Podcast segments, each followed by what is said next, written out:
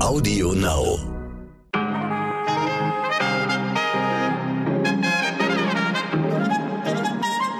Einen ganz besonders guten Tag wünsche ich Ihnen, verehrte ZuhörerInnen. Mein Name ist Michel Abdullahi. Es ist Mittwoch, der 7.7. und das ist heute wichtig. Während die CDU gestern ihre Wahlplakate vorgestellt hat, und zwar mit, ja genau, falschen Polizistinnen und falschen Ärztinnen, sprechen wir heute mit echten Menschen über echte Probleme. Impfungen gegen Covid-19 für Kinder und Jugendliche, ja oder nein? Professor Thomas Scheible sagt, unbedingt. Jedes Kind, das auf einer Intensivstation lande, sei eines zu viel.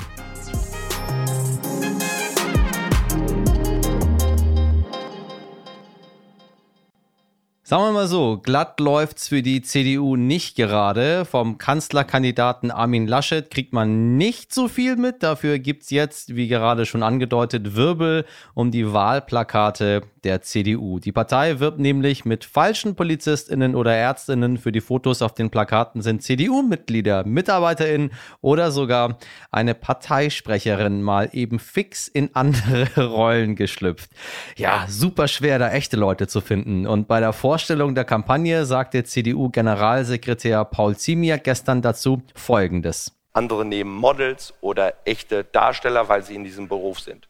Und für uns war es ganz klar, Erstens, wir wollen beispielsweise eine Krankenschwester, eine, eine Polizistin, einen Altenpfleger nicht von der Arbeit abhalten in der Pandemie, um Fotos zu machen für eine Werbelinie. Das war der erste Punkt. Zweitens wollten wir sagen, wie können wir das verwirklichen, ein Set aufzubauen, ein Shooting zu machen und gleichzeitig aber strengste Corona-Standards einzuhalten. Und deswegen haben wir diese Fotos äh, mit einem strengen Hygienekonzept gemacht, mit Mitarbeiterinnen und Mitarbeitern der CDU Deutschlands, mit CDU-Mitgliedern, die gesagt haben, ich habe Lust mitzumachen bei dieser Kampagne und dieses Anliegen, wir gefährden niemanden, sondern machen es in dem Kreis, die ohnehin zusammenarbeiten und getestet sind. Das war uns ein wichtiges Anliegen in den nächsten Wochen. Äh, hoffentlich, wenn die Inzidenzen so bleiben, kann man anderes machen und anderes drehen und anderes fotografieren. Aber es ist eine in der Herstellung eine sehr verantwortungsvolle Kampagne. Das war mir persönlich auch sehr, sehr wichtig, dass dort es gar kein Risiko gibt die CDU-Wahlplakate sollen dann mit dem Start der Briefwahl von Mitte August angeklebt und aufgestellt werden. Wie in den vergangenen Wahlkämpfen habe die CDU für die Kampagne ein Budget von etwas mehr als 20 Millionen Euro, so Ziemiak.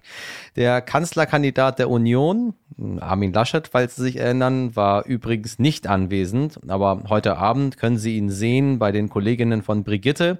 Der Talk mit Laschet wird bei brigitte.de live übertragen Tagen und auch bei RTL.de und im Fernsehen bei NTV. Schauen Sie sich das mal an, damit Sie mal so ein Gefühl bekommen, wer möglicherweise dieses Land bald regieren könnte. Damit Kommen wir zu einer Frage, die im Moment viele Eltern beschäftigt. Soll ich mein Kind gegen Covid-19 impfen lassen? Und selbst wenn ich keine Kinder habe, kann die Antwort für sie von Bedeutung sein, wenn wir nämlich irgendwann eine Herdenimmunität gegen das Virus erreichen und so die Verbreitung stoppen wollen, kann das nur gelingen, wenn auch Kinder und Jugendliche geimpft sind. Davon gehen Expertinnen aus. Bisher ist ein Impfstoff hierzulande für 12- bis 17-Jährige zugelassen, der von BioNTech und Pfizer nämlich. Das heißt, Ärztinnen dürfen ihn auf Wunsch der Eltern an Kinder verimpfen. Allerdings empfiehlt die Ständige Impfkommission STIKO den Impfstoff nicht für alle Kinder und Jugendliche, sondern nur für diejenigen mit starkem Übergewicht oder bestimmten Vorerkrankungen, beispielsweise Herzfehlern.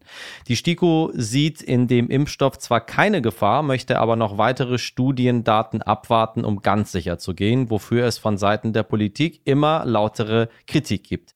Was also tun? Um das zu klären, habe ich bei Professor Thomas Scheible angerufen. Er ist Kinderarzt am Universitätsklinikum Mannheim, Spezialist für die Kinderintensivmedizin und er hat in der Frage der Impfung eine ziemlich klare Haltung. Bei ihm ist es übrigens im Hintergrund am Anfang etwas lauter, weil ich ihn in der Klinik erreicht habe. Bitte wundern Sie sich nicht, also liebe HörerInnen. Herr Professor Scheible, ich grüße Sie. Ich grüße Sie. In äh, wenigen Wochen werden die Kinder wieder an die Schulen zurückkehren. Die meisten von ihnen wohl ungeimpft. Bereitet Ihnen das Sorgen?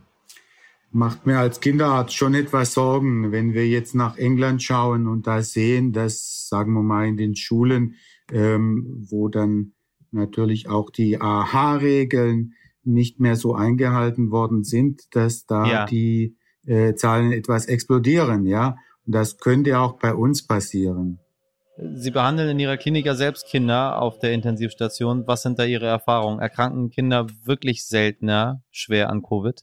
Ja, Kinder erkranken seltener schwer an Covid als Erwachsene, aber Kinder erkranken in äh, Einzelfällen an Covid und jeder einzelne Fall ist natürlich ein großes Schicksal. Ich sage mal, wenn man mal in Zahlen fasst, äh, jedes hundertste positiv getestete Kind ähm, kommt in die Klinik und muss in der Klinik betreut werden und davon wieder jedes tausendste positiv getestete Kind hat so ein Risiko für so einen schwereren Verlauf, dieses ja. sogenannte PIMS-Syndrom. Und davon landen halt einige auf Intensivstationen und nochmal wieder einige wenige. Äh, aber es, wenn es, lass es zehn in Deutschland sein, die bis jetzt auf Intensivstationen künstlich beatmet und vielleicht drei oder vier, die an der ECMO waren. Ich weiß jetzt wieder von einem vom letzten Wochenende. Äh, das sind äh, zehn zu viel oder drei oder vier zu viel, die dann versterben. Ja, ja. ja, also das ist nicht häufig, dass die schwer erkranken, aber sie erkranken. Und alles, was es bei Erwachsenen gibt, also gibt's auch, auch eben, Kindern. das gibt's halt auch bei Kindern. Es gibt auch Long-Covid bei Kindern, ja. Und das ist auch schlimm. Was ist dieses PIMS, dieses PIMS-Syndrom? Ja, das ist dieses äh, multiinflammatorische Syndrom von, von mehreren Organen das so ähnlich wie diese, ja, damals hieß das, ich nenne das einfach mal den Namen Kawasaki-Erkrankung, die auch äh, etwas unklar ist. Da spielt das Immunsystem verrückt als Reaktion eben auf das Coronavirus.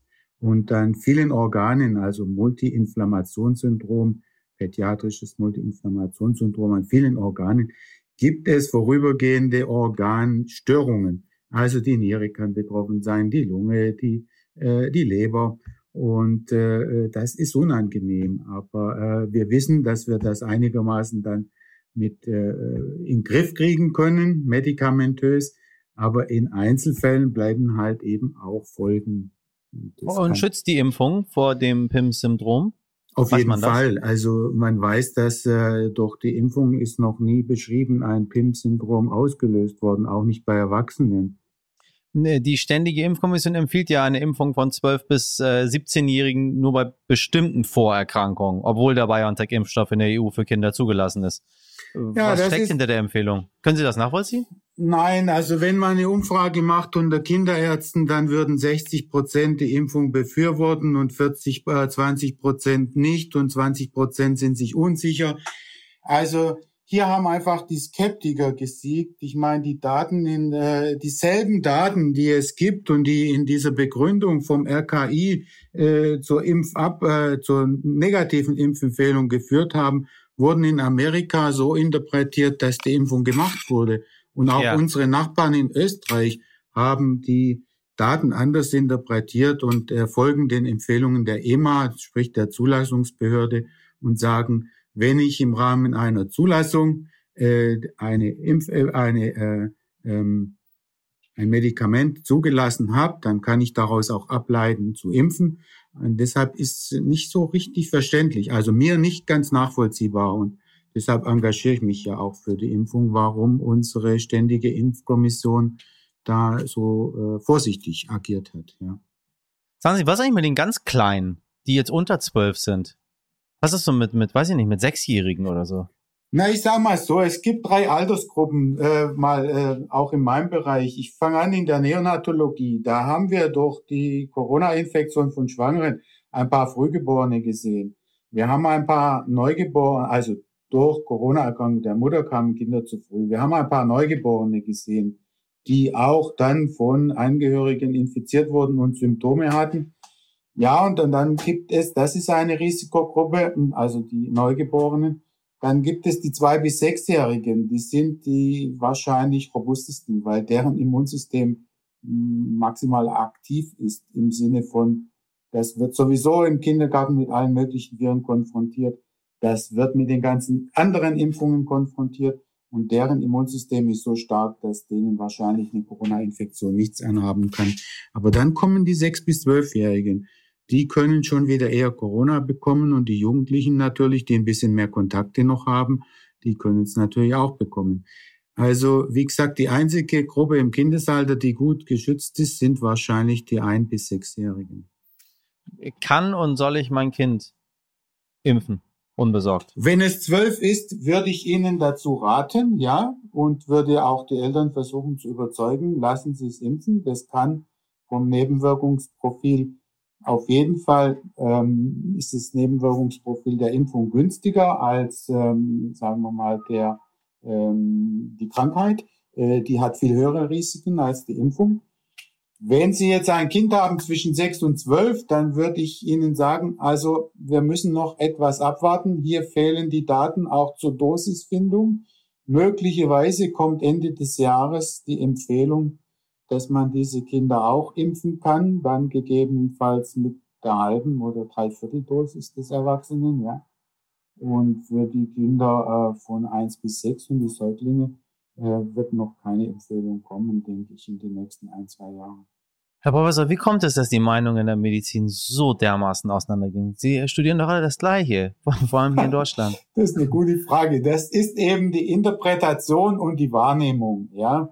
Und äh, wenn man hofft, dass mit 80 Prozent Immunisierung der Erwachsenen eine Herdenimmunität entsteht und dass die Kinder geschützt sind, dann äh, und man sich darauf verlässt, dann kann man vielleicht diese Kohorte der Kinder, die, sagen wir mal, je nach Land, mal bei uns in Deutschland, vielleicht 15 Prozent, in anderen Ländern 20 bis 25 Prozent der Bevölkerung ausmachen, dann kann man die mehr oder weniger vernachlässigen, zumal sie tatsächlich nicht so schwer erkranken. Da wir aber es nicht schaffen werden, bei den Erwachsenen 80 Prozent zu erzielen, ja. sollten wir unsere Kinder auch schützen weil ähm, da können wir auf diese Kohorte in der Bevölkerung nicht verzichten.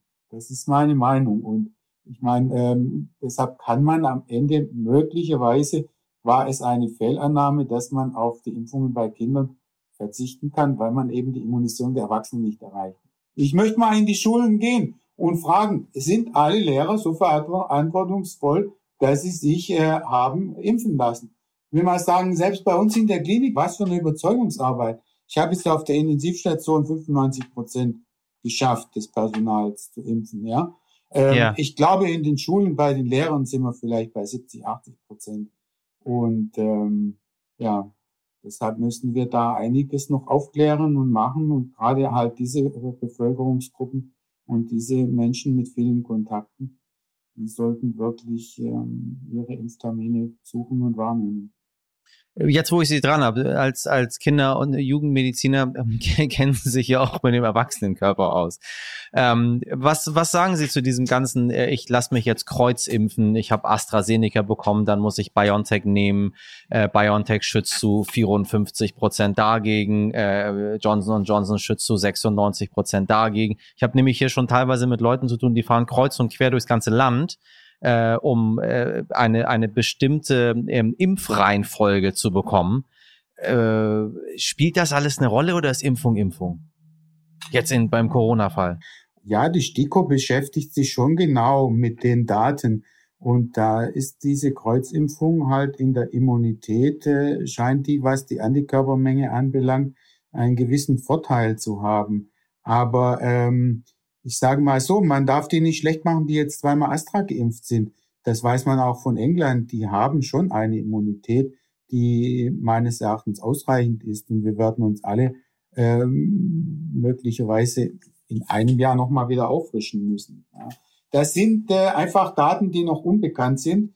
Und wir äh, holen unsere Information da aus Antikörperspiegeln und noch nicht aus Krankheitsverläufen. Auf jeden Fall ist sicher, dass doppelt Geimpfte, egal mit welchem Impfstoff, äh, gut vor schwerer Erkrankung geschützt sind. Und deshalb glaube ich, ist dieses, ähm, ja, ich will das Beste und ich will zwei und ich suche jetzt das Kreuz und sowas. Also das ist, äh, sagen wir mal, so ein bisschen Deutsch und deutsche Gründlichkeit. Ich weiß es nicht. Also das ist nicht sinnvoll. Ich danke Ihnen ganz herzlich für Ihre Einschätzung.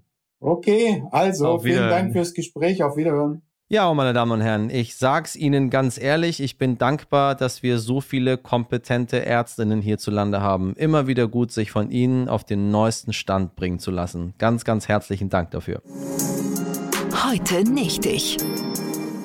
Nun noch zu einer aktuellen Vermisstenmeldung der etwas anderen Art. Die Polizei Bremen sucht momentan nach Zeugen eines ziemlich bizarren Überfalls. Aber von vorne. Eine 21-jährige Frau läuft am frühen Montagmorgen nichtsahnend durch die Bremer Neustadt. Mit dabei hat sie ihre zwölf Wochen alte Katze Yoki in einer Tiertragetasche, selbstverständlich. Dazu müssen Sie wissen, Yoki ist eine Edelkatze der Rasse Ragdoll, hat grau-schwarzes Fell, einen weißen Kopf und blaue Augen.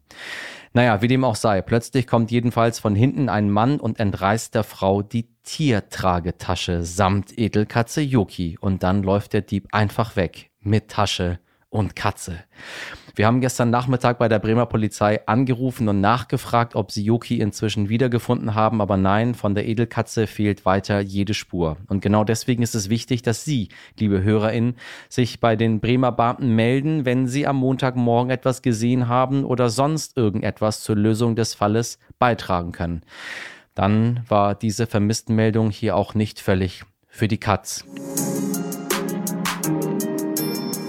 Dass ich das irgendwann mal mache, irgendwann in die Fußstapfen von Edith Zimmermann einstampfen und eintauchen. Hätte ich auch nicht gedacht. Das war's für heute. Schreiben Sie uns wie immer gerne eine Mail an heute wenn Sie Vorschläge, Lob oder genauso auch Kritik haben natürlich.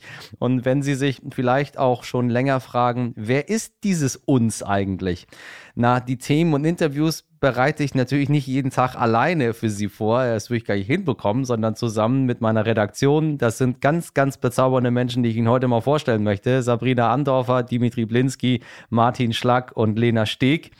In genau dieser Besetzung sind wir morgen ab 5 Uhr auch wieder für Sie da bei Audio Now und überall, wo es Podcasts gibt. Und jetzt wünsche ich Ihnen einen hervorragenden Start in den Tag. Sende alle, aller liebe Grüße an meine bezaubernde Redaktion. Machen Sie was draus aus diesem wundervollen Tag, meine Damen und Herren. Und bis morgen, Ihr Michel Abdullahi.